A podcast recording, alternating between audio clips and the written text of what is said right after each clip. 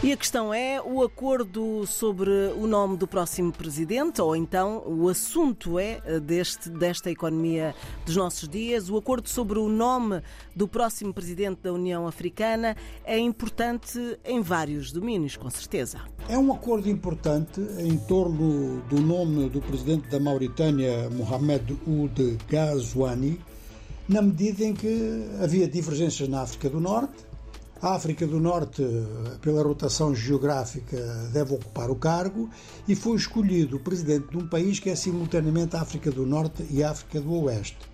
Mas significa também um acordo entre dois países que eram candidatos, que é o Marrocos e a Argélia.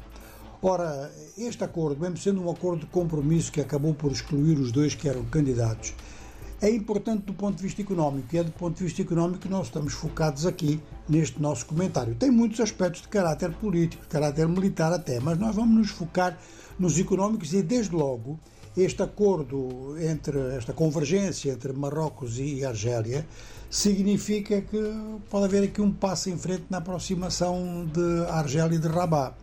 Desde há bastante tempo que estão de costas voltadas, de relações cortadas, e isto é eh, realmente, neste momento, um problema no que diz respeito, por exemplo, ao abastecimento de petróleo no Mediterrâneo ou a partir do Mediterrâneo. De facto, há um pipeline importante que começa na Argélia, que atravessa Marrocos e que vai até a Península Ibérica, e esse pipeline está fechado. Está fechado justamente em virtude das más relações entre os dois países. As más relações não têm nada a ver com o petróleo, mas têm a ver com a República Árabe Saharaui, que eh, para Marrocos não existe e para a União Africana existe, continua a ser um Estado-membro.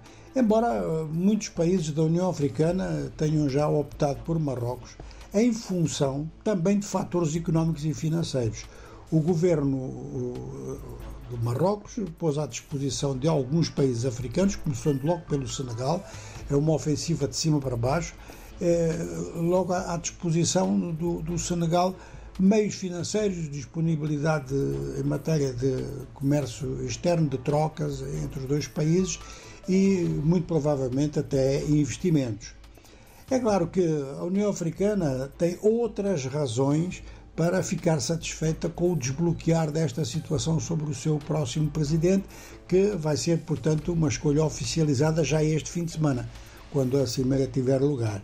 É que a União Africana é membro do G20, que para muitos analistas é o principal grupo económico financeiro ou grupo de pressão económica à escala mundial, porque inclui o G7 e inclui países emergentes.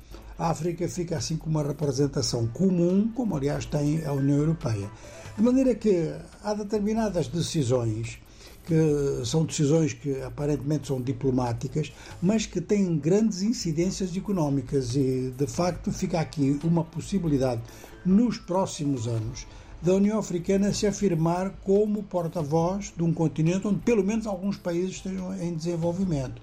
Assim, eh, agora entra-se numa fase de presidência da Mauritânia e vamos lembrar que a seguir há a promessa de que a presidência seja angolana, porque esta mesma presidência rotativa passa para a África Austral.